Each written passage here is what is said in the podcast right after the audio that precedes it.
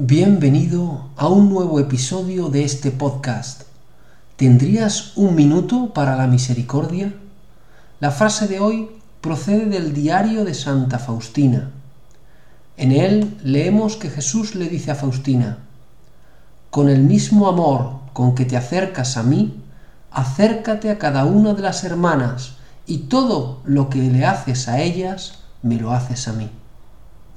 ¿Lo ves?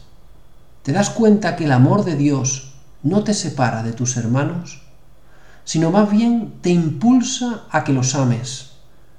¿Cómo estás de amor a los que te rodean?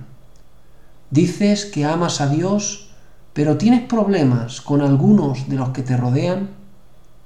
Hoy Jesús te dice que el amor de Dios se demuestra en el amor a los hermanos, a tus prójimos. Analiza tus relaciones Revisa hoy tus acciones con los demás. ¿Les quieres de verdad?